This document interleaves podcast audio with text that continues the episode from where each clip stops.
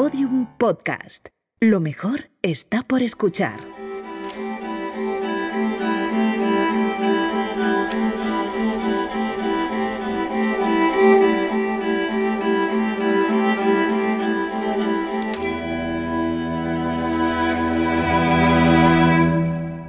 El 20 de julio de 1969, mientras medio mundo, el medio mundo que tenía un televisor, se sentaba frente a la pantalla para ver en blanco y negro cómo llegaba el primer hombre a la Luna, ese mismo día tenía lugar otro encuentro, el que da origen a esta historia.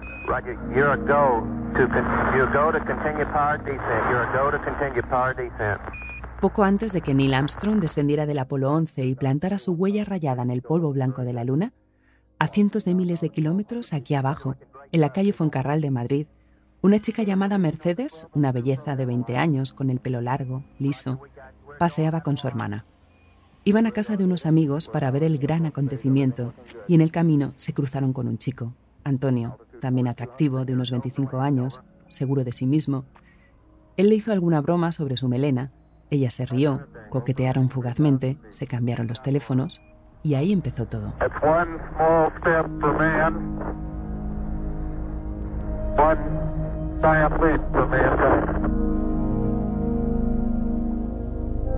Cinco años después de aquel gran paso para la humanidad y del pequeño paseo por Fuencarral, nació Carolina, la hija de la pareja, pero ellos no siguieron juntos. Antonio en aquel momento no quiso hacerse cargo del bebé ni formar una familia con Mercedes.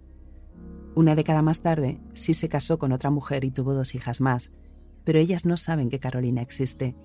Nadie les ha contado que tienen una hermana mayor y es probable que se acaben enterando cuando su padre ya no esté ahí para explicarles por qué lo mantuvo siempre en secreto.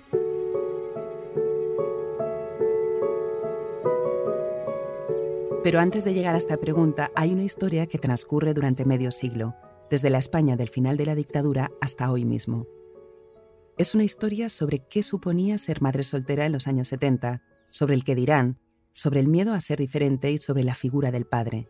En este caso, un padre ausente y presente también, aunque solo a ratos. Un padre intermitente.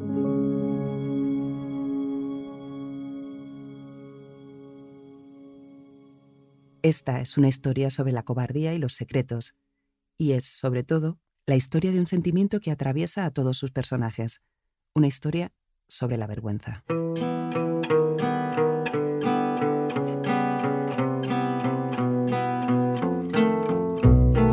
Familia de Libro, podcast de Ana Solanes para Podium Podcast. Episodio 2. ¿Vergüenza de qué?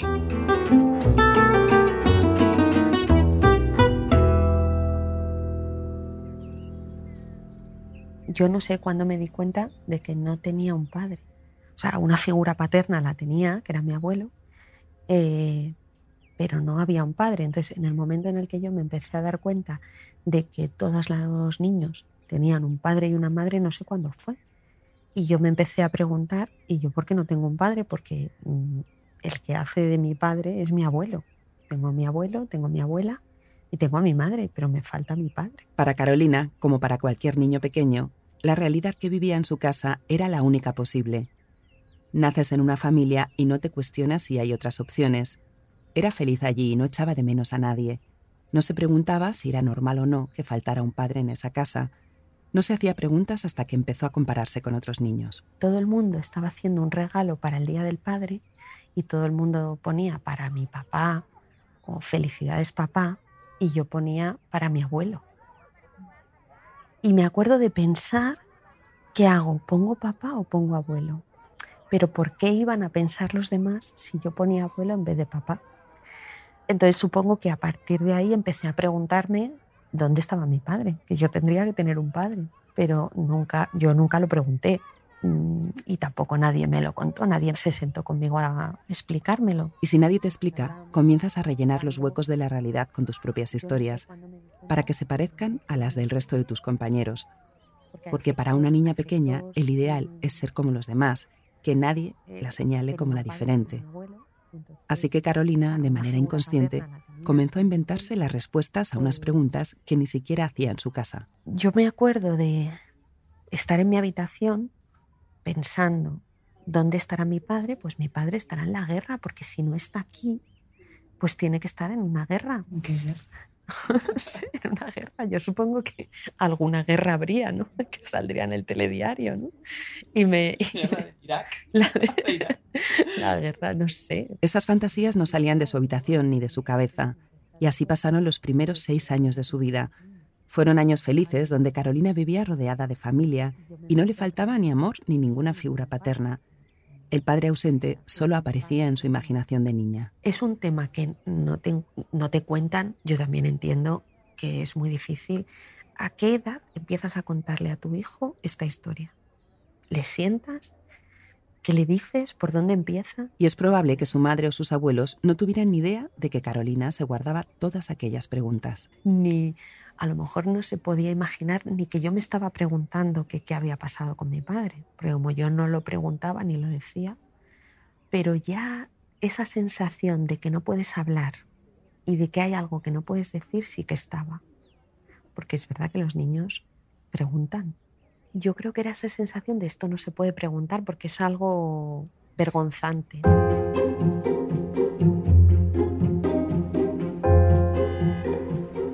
Son los primeros años 80 en Madrid. Es una vida de barrio, de pisos con un jardín común cerca de la M30. Los niños llevan petos de pana, meriendan bocadillos de nocilla, saltan a la goma o juegan al burro y al pañuelo. Las mujeres empiezan a cargarse el pelo y a llevar hombreras y calentadores. Los colores fuertes y la bisutería conviven aún con las patillas y los pantalones de campana. En la tele las familias ven el 1, 2, 3, aplauso, con ocho basta o la clave. Bueno, y tenemos tres regalos. Yo es que tiene una cara tan seria que yo le miro y me da la risa. Y no puedo parar. En el ambiente hay emoción por el cambio de etapa política. La gente tiene sensación de estreno, ilusión y ganas de libertad, pero también incertidumbre ante tantos cambios. Son años en los que todo se acelera. La transición, el golpe de Estado, la movida, la victoria del PSOE, Alcalá 20, atentados, Rumasa. De fondo en la radio suena Serrat, Tequila, Mecano, Kenny Rogers, Ama o José Luis Perales.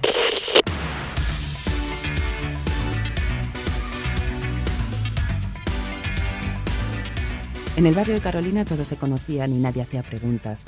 Los vecinos sabían desde siempre la historia de los abuelos, Carlos y Teresa. Habían visto crecer a Mercedes, la segunda de sus seis hijos, y ahora a la nieta, a Carolina. Y entonces, una de aquellas tardes, una llamada cambió las cosas. Pues yo estaba jugando en el jardín de casa de mis abuelos y mm, mi tía me llamó por la ventana, me dijo, sube, eh, que ha llamado tu madre, que te vas a ir, sube. Y me acuerdo que me subí a casa, me vistió, me puso un vestido. Bueno, pero ¿y por qué? Bueno, que te vas a ir a cenar con tu madre. Con su madre y con su padre, al que iba a conocer por fin esa noche con seis años. Antonio había llamado varias veces a casa, insistía en ver a Carolina y en ocuparse de sus gastos.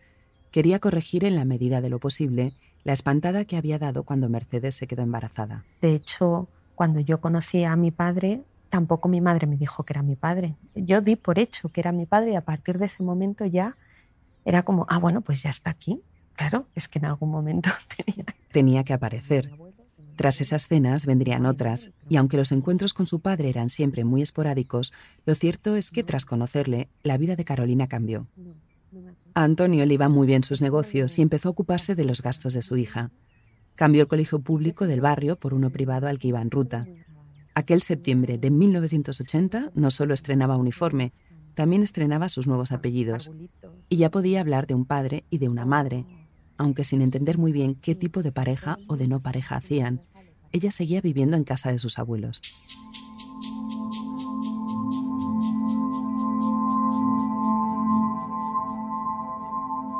En esa nueva situación, Mercedes, su madre, había ido un día al registro civil a cambiar los apellidos de Carolina. Sustituyó el del abuelo por el del padre, pero como acudió ella sola, en la casilla donde debía firmar Antonio, aún seguían escritas y seguirían durante muchos años dos palabras con un enorme peso sin confirmar. Luego yo hablé con mi padre al cabo de los años, tampoco sé decirte eh, cuándo, y él me dijo que bueno, pues que era muy joven, tenía 30 años, muy joven, muy joven no era, sobre todo para esa época, que, bueno, pues que se asustó y que, y que se fue. Es que, a ver, yo lo entiendo, también es comprensible, ¿no? Y el hecho de que luego eh, decidiera eh, hacerse cargo ¿no? de los gastos, de mis gastos y, y, contribuir con mi madre, pues me parece que era lo suyo, evidentemente. Mm. Pero bueno, luego lo que sí que es cierto es que eh, nunca me reconoció, nunca me dio sus apellidos. A partir de cuando él se empezó a hacer cargo... Todos esos detalles son retazos de información que Carolina ha ido recopilando aquí y allá en conversaciones y preguntas a su madre a lo largo de su vida. Así ha ido uniendo las piezas de una historia que a ratos mezcla sus recuerdos de niña con la memoria de otros y lo que ella misma imagina. Recuerdo que mi madre siempre llevaba un anillo que era una especie como de un anillo dorado, vamos, de oro, como si fuera en el anular. Nunca se lo pregunté, pero siempre pensé que lo llevaba para que pensaran que estaba casada.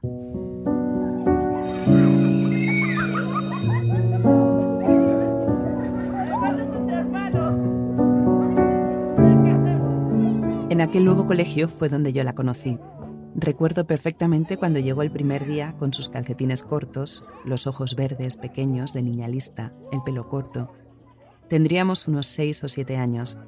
Desde entonces hemos sido amigas íntimas, de las que se cuentan todo y de las que no necesitan darse demasiadas explicaciones. Hay veces en que hablo con Carolina y me parece que sabe más de mí que yo misma. No sé si le pasará lo mismo, pero sí sé que esta historia la conozco desde siempre y que ha ido creciendo y cambiando mientras crecíamos y cambiábamos nosotras. Pero la memoria es algo misterioso y no obedece normas. La memoria es tan única y personal como las huellas dactilares. Me acuerdo de su cara, era calvo. ¿Qué va a ser calvo si tiene una melena?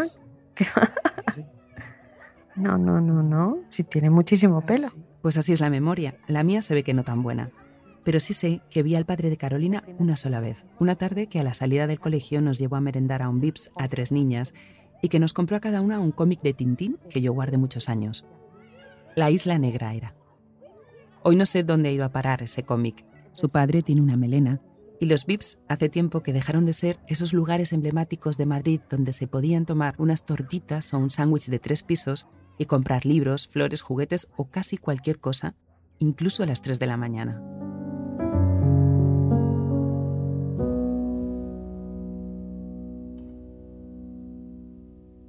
Todo cambia y nuestra propia historia puede parecer otra diferente cuando le preguntas a quien vivía a tu lado.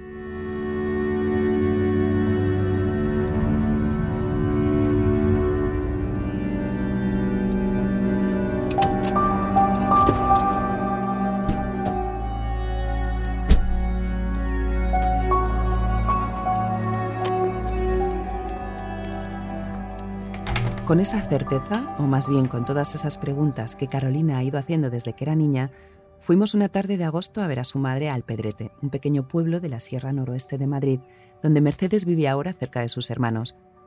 Porque esta historia es también la suya. ¿Cómo era ser madre soltera en los años 70? ¿Cómo se lo tomaron sus padres? ¿Y cuándo o cómo se lo contó a su hija? La verdad es que mm, se lo he transmitido muy malamente, las cosas como son, se lo transmití. Pues no lo sé si es porque es difícil o porque me sentía... Sí, para mí me resultaba complicado contarle todos los detalles, porque muchas veces dices, a ver si voy a hacer más daño. Y muchas veces, pues, es equivocado, es una forma de pensar equivocada, lo reconozco. Pero no lo haces, yo no lo he hecho con mala intención, lo he hecho con el fin de no, de no hacer daño. Madre e hija se sientan juntas en el sofá y la situación tiene algo de extraño y divertido. Las tres nos miramos hoy con otros ojos. Hay complicidad, hay ternura, lo veo en Carolina, que escucha por primera vez de corrido el relato que a ella le ha ido llegando por entregas durante toda su vida. Y en Mercedes, que contesta generosa y sincera a nuestras preguntas sobre un episodio de su vida que no debió de ser fácil. Cuando yo, cuando yo me quedé embarazada, este, era mi novio formal. Yo conocía a su familia, él conocía a la mía. Hemos hecho viajes. Quiero decirte que no era un ligue ni una cosa pasajera, era una cosa seria lo que se suponía. Pero en el momento en que me quedé embarazada, pues desapareció. E incluso para justificarse, llegó a decir que el hijo no era suyo. Así que Mercedes, decidida a tener a su bebé, ahora al drama del abandono tenía que sumarle el de contarlo en casa. Para mí era un problema decírselo a mis padres, porque sobre todo a mi madre. Mi madre era pues, pues, lo más retrógrado que te puedas imaginar. Mi madre era, nos quería muchísimo, nos protegía muchísimo y tanto protegernos nos hizo mal de tanta protección. Era una cosa exagerada, era la gallina con los polluelos así alrededor. No quería ni que estudiáramos por no ir al colegio. El abuelo de Carolina fue a hablar con los padres del novio que había abandonado a su hija, pero no consiguieron que cambiara de idea. Mientras tanto, la abuela vivía su propio trauma no podía soportar la idea de tener en casa a una hija soltera embarazada. Le superaba la presión del que dirán, o más bien de lo que ella se imaginaba que pensarían los vecinos. Así que Mercedes hizo las maletas y acabó yéndose a vivir con su hermana mayor, Mari Carmen, que entonces pertenecía al Partido Comunista y compartía piso con otros camaradas que militaban en la clandestinidad. Era un sitio, un barrio lejísimos y así como, como, como descampado. Yo qué sé, era una zona horrible, vamos, horrible, yo qué sé. Pero ya me contaréis lo que os dice Mari Carmen, porque Mari Carmen estaba muy metida en temas de política y además ahora es, todo, es muy de derecha y antes era todo lo contrario, era del MBC, del movimiento comunista, de, de ir a las manifestaciones allí con el puño en alto y, y, la gente con la que vivía también. Todos, todos. ¿Pero ¿y tú qué hacías ahí? Yo nada, no me llegué a meter en nada de eso. Tampoco estaba yo en situación para irme a una meeting ni a una historia. ¿eh? Bastante tendría Mercedes lejos de casa, descontando las semanas para que naciera su bebé, entre la rabia y la pena por el abandono de ese novio que no quería saber nada del asunto. Pero nosotras, para contar esta historia, sí queríamos escuchar también a Mari Carmen.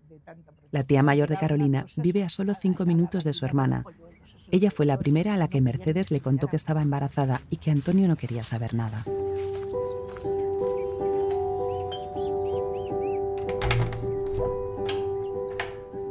Ella me lo dijo a mí, íbamos en un autobús. Y le dije, ¿qué vas a hacer? Dice, pues no sé, tengo que hablarlo con los padres y tal. Y ya de pronto, yo claro, me iba a casa y yo nos, veíamos en el trabajo porque trabajábamos en el mismo sitio. Y de pronto me llama me llamó a casa y me dijo, Mari Carmen, me voy para... Me, ¿qué, pasa esto? Digo, pues hija mía, agarra, agarra lo que tengas, la maleta, lo que quieras y vente para casa. Y se vino. Mari Carmen y su marido, Javi, son una pareja alegre y amorosa. Él es 13 años más joven que ella y contra todo pronóstico llevan juntos más de 45 años. Sus ideas políticas de hoy nada tienen que ver con las de entonces. Digamos que han hecho el viaje ideológico completo. Pero en aquellos años, antes de conocerse, Justo antes de que muriera Franco, Mari Carmen era la hija rebelde que se había ido de casa para casarse con uno de los dirigentes del movimiento comunista, aunque con ellos también se enfrentaba a menudo. Un día me, un día me echaron una bronca por no sé qué estoy así, porque había ido una, a una manifestación con, un, con tacones y con una bolsa de pasteles. Pues claro, para que me viera la policía y no me pegara. Yo es que me iba así a las manifestaciones me iba con tacones, muy arreglada y con mi bolsa y con mi, bandeja de pasteles o de pastas o un paquete de lo que fuese. Y me, metía en un portal y, me subía al primer piso y luego bajaba y allí yo salía tan ricamente y los policías pues me hacían casi, casi un paso para que yo pasase. Pues me echaron la bronca y les dije, mira, sois unos, sois unos mentirosos, unos sinvergüenzas, estáis aquí montándome a mí el número cuando vosotros ni vais a las manifestaciones.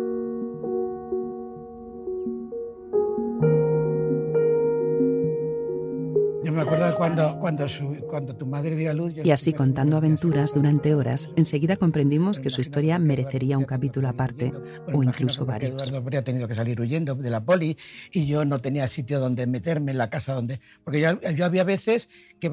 yo, hubo una vez en concreto que bajé de la casa y de pronto me encontré en el portal de enfrente a uno que le llamaban Billy el Niño, un policía que le llamaban Billy el Niño y otro que era uno, uno, uno que era Mazinger o algo así que era otro gigantesco, llevan siempre juntos y estaban esperando a que Eduardo saliese para detenerle. Pero Billy el niño es famoso. Claro, claro que es famoso.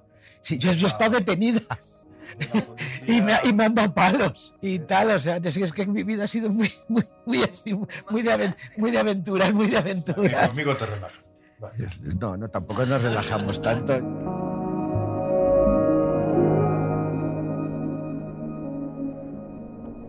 En aquella casa fichada por la brutal Brigada Político-Social de Franco, pasó Mercedes el embarazo.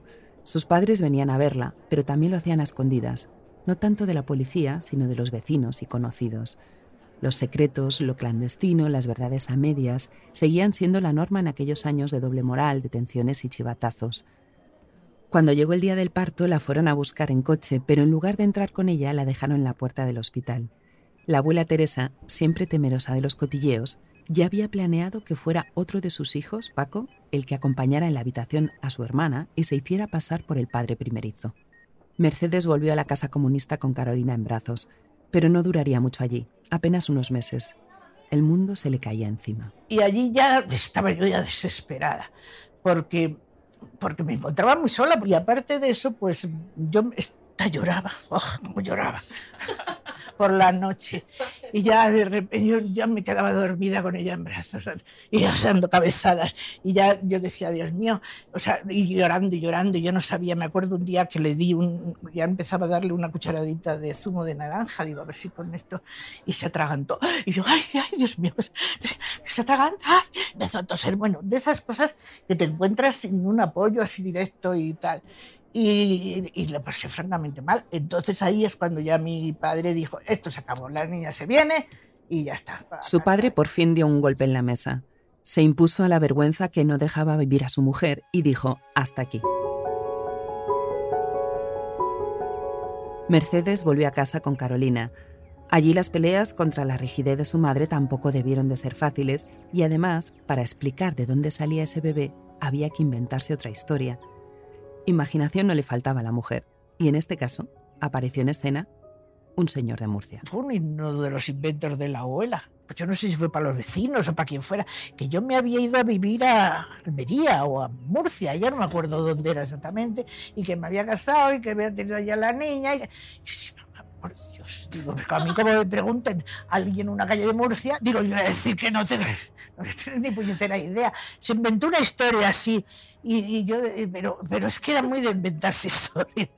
Qué mal podemos pasarlo a veces imaginando lo que pensarán los demás, cuando los demás por lo general bastante tienen con pensar en lo suyo. Qué mal lo pasaba la abuela de Carolina con toda aquella vergüenza que era solo fruto de su imaginación y de la época. Pero la gente por lo general no es tan indiscreta como para ir preguntándote.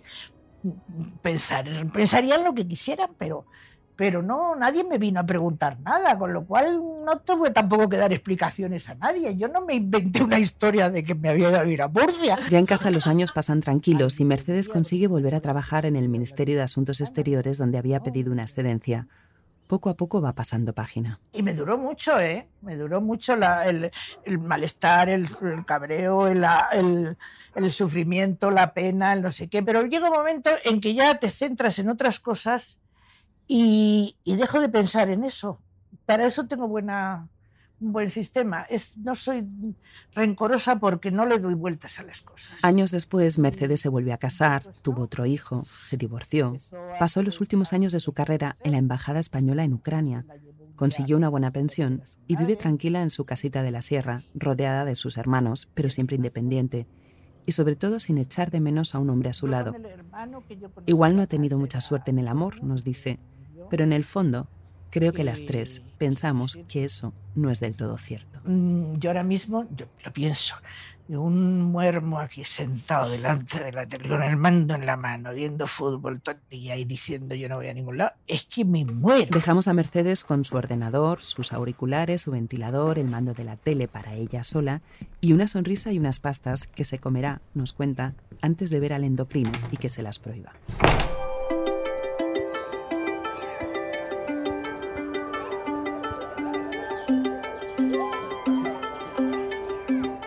Volviendo a los años 80, al colegio y al intento de ser normal, si es que eso existe, Carolina empezó a escuchar historias de niños con padres divorciados y las hizo suyas. La ley del divorcio se acababa de aprobar y ya empezaba a ver en cada clase uno o dos niños que repartían su tiempo entre papá y mamá. Y ahí cuando ya sí tienes que montarte un relato. No, mis padres están divorciados. Bueno, hace mucho tiempo, desde que yo era pequeña. O sea, eso ya empieza a surgir según la gente te hace preguntas. Pero yo creo que hasta que no eres adolescente nadie te pregunta. Mientras su padre siguió siendo una presencia intermitente. No va a su comunión porque le dicen que está de viaje. Nunca pasa con él una noche ni un fin de semana, y mucho menos unas vacaciones, aunque Carolina en secreto siempre espera que llegue ese momento. Me sacó del colegio y me contó que se iba a casar, como si se fuera a casar ese fin de semana o algo así. Y ahí me dejó y se fue y me volvió a dejar en el colegio y yo me acuerdo que pensé, pero yo no voy a ir a esa boda. Porque yo sí conocía a su mujer, o sea, a su novia. Habíamos ido algunas veces a cenar, a comer, habíamos quedado. Y bueno, ahí se, ahí se quedó. Y luego al cabo de un año, yo creo, tuvo su primer hijo. Y entonces fui a casa, a su casa, a comer un día con su mujer, el bebé, porque era un bebé, y yo, que me acuerdo que me dieron lentejas, porque me preguntó mi padre, ¿cuál es tu plato preferido? Y dije, lentejas. Y en su memoria de niña no olvida el sabor de aquellas lentejas que ellos tomaban con vinagre, como tampoco olvida cómo las comía con la sensación de que ahora sí, ahora por fin, la iban a incluir en su vida. Fui a, a esa comida y nunca más, nunca más.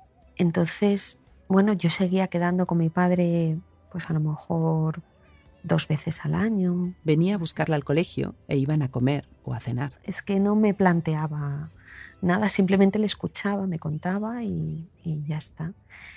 Entonces ahí esa idea de ¿y por qué yo no participo en su vida? Y yo tenía muchas fantasías, muchas fantasías de, bueno, pues eh, algún día eh, pues me iré a veranear con él, algún día, y eso no llegaba nunca. ¿no? Yo vivía en la fantasía de que eso pasaría algún día, pero tampoco me atrevía a pedirlo siquiera. Era como que esperaba que algún día me dijera, ven, ¿no? porque era un poco lo que yo ya iba viendo en el resto de padres divorciados, que se iban un fin de semana con su padre, qué tal. Entonces yo esperaba que eso llegara, pero... Y no llegaba porque cada vez que su padre parecía que había decidido normalizar la relación con su hija, se desvanecía de nuevo. Era errático e inconsistente, y así van pasando los meses y los años. Ya de adolescente, no se le olvida, vivirá uno de los momentos más vergonzosos de su vida. Tenía 17 años. Eh, cenando en un restaurante, de repente se acerca un hombre de otra mesa, saluda a mi padre, hola, hola, ¿qué tal? Eh, bien, empiezan a hablar. Mi padre le dice, no, bueno, es que estoy cenando aquí con una sobrinita mía. ¿Sobrinita mía? Claro, yo en ese momento pensé, le voy a, voy a decir, ¿cómo que sobrina? Yo soy tu hija. Aparte que yo soy así, además. Pero la vergüenza cuando le oí decir eso, tan grande que sentí, me quedé, me quedé paralizada, es que no pude decir nada. Y entonces este hombre nos invitó a tomar una copa. Y entonces él dijo, no, no, no. Mi padre dijo, no, hombre, no, sonrió, no, hombre, no. No, no, estoy con mi sobrina. Su padre insistía en que era su sobrina y no el ligue o lo que aquel señor hubiera imaginado. Yo me sentí, pensé como si fuera una puta. O sea, esa fue mi sensación. Imagínate, o sea, una niña de 17 años, además vestidita como, o sea, de lo más recatado. Me acuerdo que llevaba unos pantalones azules de pinzas y una camisa azul clarita, de, como muy pijita, muy, muy, o sea, de lo más recatado, y unas manoletinas, o sea, lo más alejado de, que te puedas imaginar. De aquel episodio nunca hablaron. Hubo otros, algún encuentro incómodo más en algún restaurante. Madrid tampoco es tan grande según en qué ambientes te muevas y hay muchos lugares o situaciones en los que Carolina podría cruzarse con su padre y su familia. ¿Y entonces qué pasaría?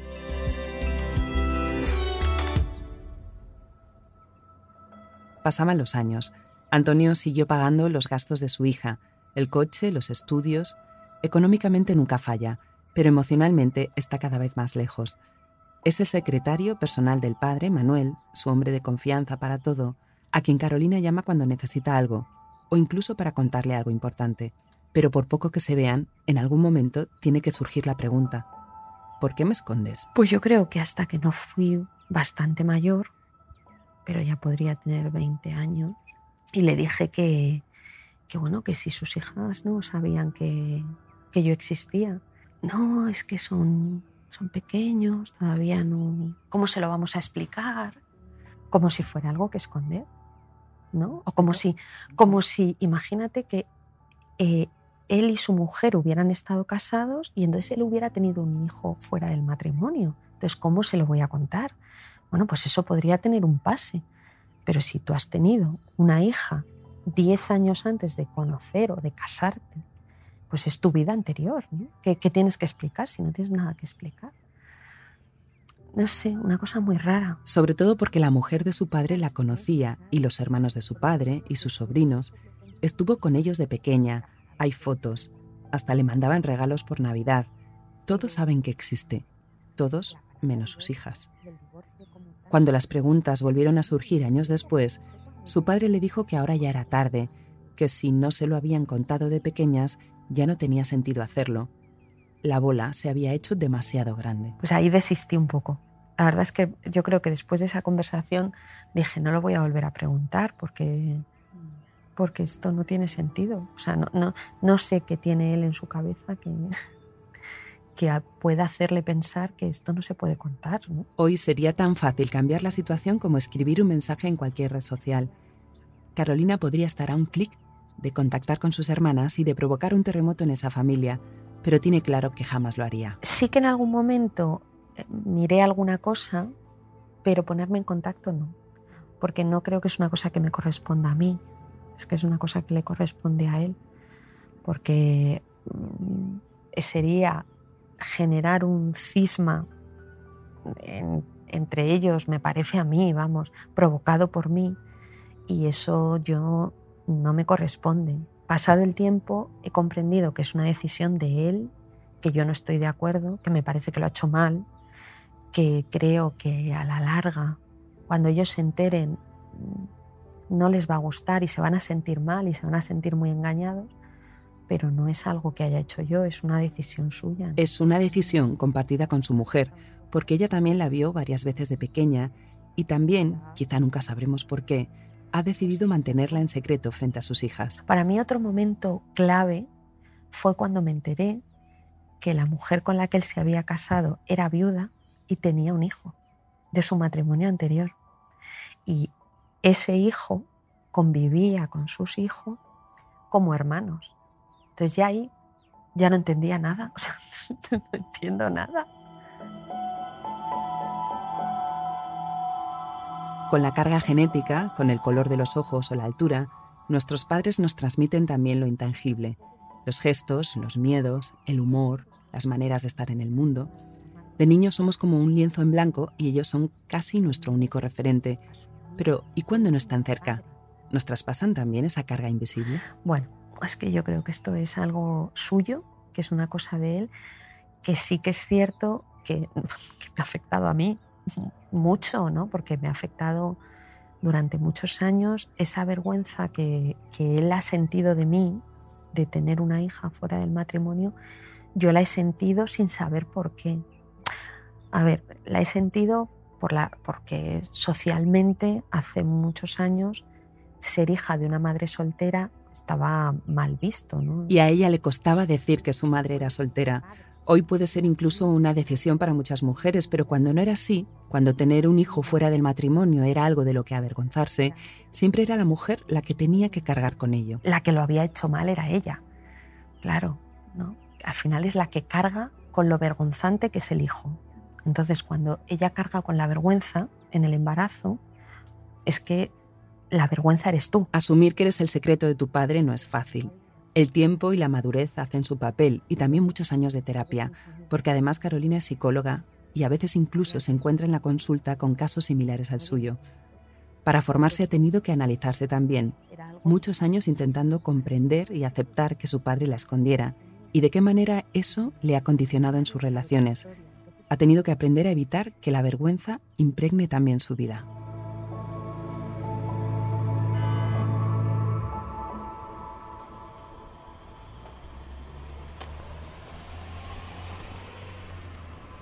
Y de pronto llega un momento en que Carolina dobla una esquina.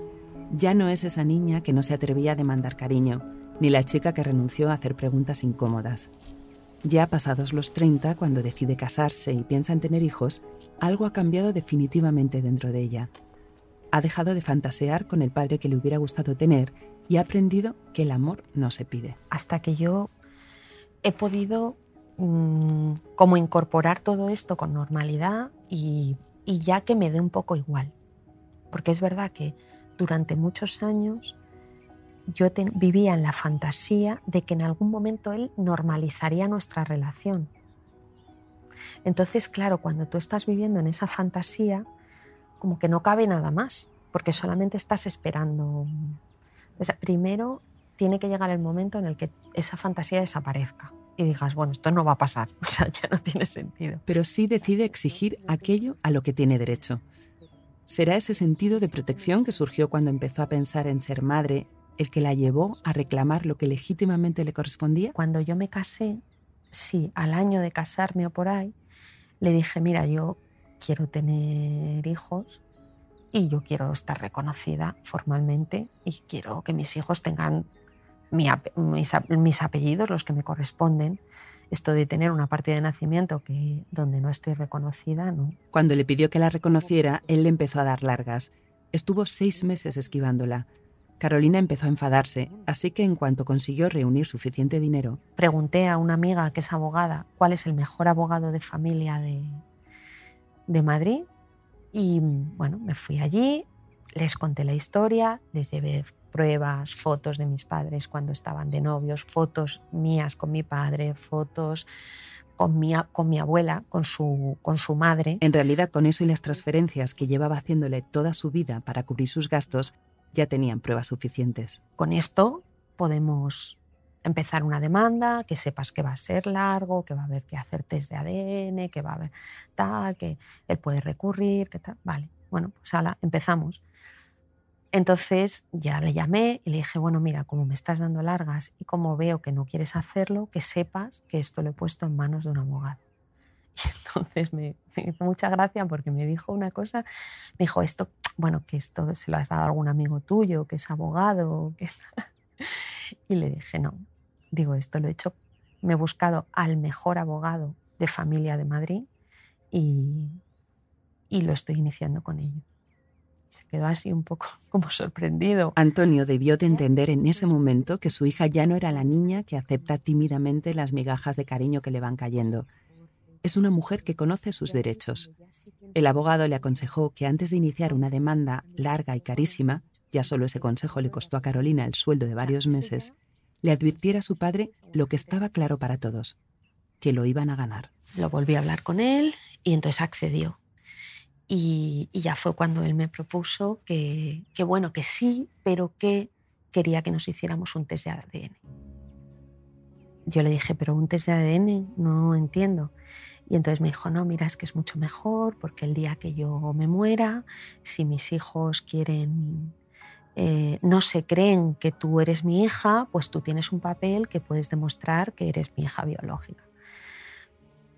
Eh, entonces dije, bueno, vale, accedí, hice el test de ADN, total que fuimos al sitio que yo busqué y cuando salimos del sitio me dice, ahora vamos a ir a otro sitio y nos vamos a hacer otro test de ADN. yo me quedé muerta, digo, no, ¿me estás diciendo? Como si pensara que me he podido compinchar con el sitio o sea, es muy loco. Es muy, muy loco y muy vergonzoso. Antonio insistía en que era mejor que tuvieran dos pruebas. Con que vayas tú y vayas al registro y digas que yo soy tu hija, ya es suficiente. Si es que no necesitamos ninguna prueba. Y eso es lo que ocurrió. Después de hacerse dos pruebas de ADN, ese mismo día, con un retraso de más de 30 años, Antonio fue al registro, con su hija y con un abogado. Y ahí, en la casilla del padre, donde aún ponía sin confirmar, estampó por fin su firma. Y a partir de ahí cambié mi partida de nacimiento y ya mi padre es mi padre, mi madre es mi madre y ya está.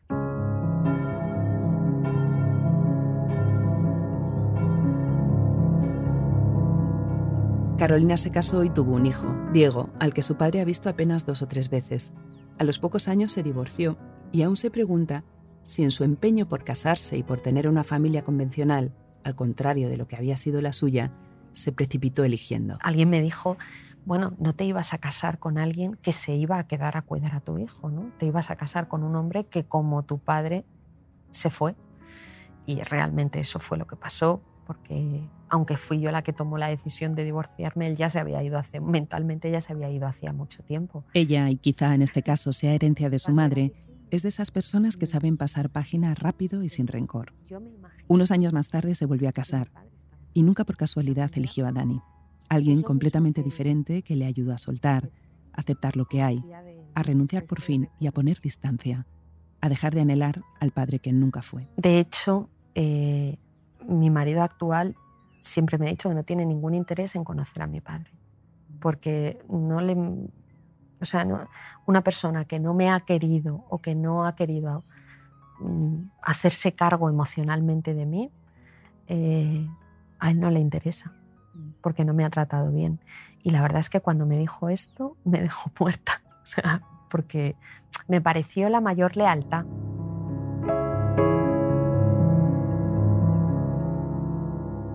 Carolina y su padre siguen viéndose esporádicamente, pero cada vez menos. Si surge cualquier cosa, habla con Manuel, su mano derecha, a quien sí le ha dicho que íbamos a contar esta historia. No sabemos si Antonio la llegará a escuchar algún día. No está hecha para él y por eso no le hemos incluido, porque esta no es su historia, es la de su hija. Y es probable que, igual que decidió esconder a Carolina, no quiera enfrentarse con lo que esa decisión ha supuesto. Y mientras escribo pienso que sería muy triste escuchar el sinsentido de no haber construido una relación más sólida, de perderse una hija y de negarles una hermana mayor a las otras dos.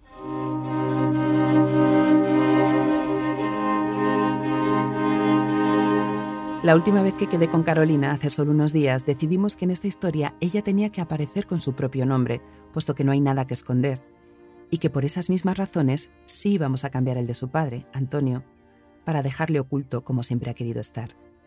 Le seguimos dejando al margen de la que también podría haber sido su historia.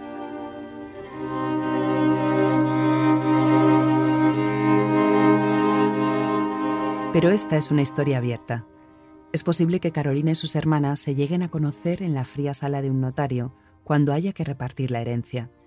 Y entonces, seguro, el dolor de la pérdida del padre se mezclará para sus hijas menores con el desconcierto ante una verdad que saldrá a la luz cuando ya sea demasiado tarde para hacer preguntas. Es posible también que ese momento ya lo hayan previsto, de forma que nunca se lleguen a encontrar, y que Carolina siga siendo para sus hermanas un secreto que a su padre se le hizo demasiado grande. En cualquier caso es tarde, porque la vida se pasa, porque aunque la partida no haya terminado, de alguna forma está casi abandonada y la ha ganado la vergüenza.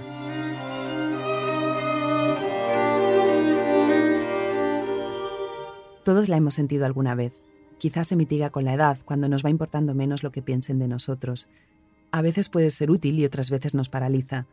A veces es hasta un rasgo de empatía cuando se trata de esa vergüenza ajena que en otros países se llama precisamente vergüenza española y que nos pone en el lugar de aquel que mete la pata. Pero la que atraviesa esta historia es la más negativa, es la que nos llega como una carga que nos traspasan, cuando nada tiene que ver con nuestros actos, sino con las circunstancias que se nos imponen es la vergüenza que nos dicta el qué dirán y que nos impide actuar correctamente. De esa vergüenza es de la que quería escapar definitivamente Carolina contando esta historia, para que un día la pudiera escuchar su hijo Diego y comprender de dónde viene, sin ocultar nada. Ya llega el momento de que me siente con él y se lo cuente, pero no sé cómo contárselo de manera que él no se sienta dañado, mm. en el sentido de que esta persona no quiere saber nada de nosotros, ¿no? Yo no le intereso, a mí no me llama para preguntarme qué tal está mi hijo, ni le llama por su cumpleaños. Cuando nos vimos hace unos días, me dijo que ya había hablado con su hijo sobre el abuelo ausente. Con toda la naturalidad, sin secretos. Diego habrá entendido lo que le permita su inocencia de 10 años. Y quizá en el futuro, cuando sienta vergüenza, antes de validar el sentimiento, se parará un momento a pensar, ¿vergüenza? ¿Vergüenza de qué?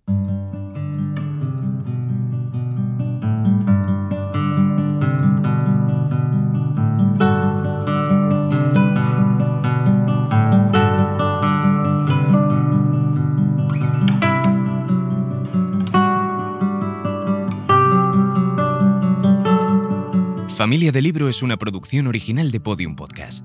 El guion, la dirección y la narración son de Ana Solanes. El diseño sonoro es de Elizabeth Búa. De la edición se encargó Ana Rivera y de la producción ejecutiva Lourdes Moreno Cazalla. Gracias por escucharnos.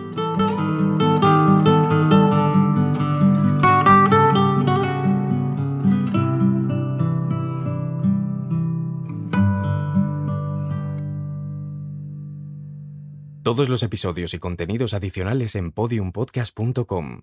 También puedes escucharnos en nuestras aplicaciones disponibles para iOS y Android, y en todos los agregadores de audio.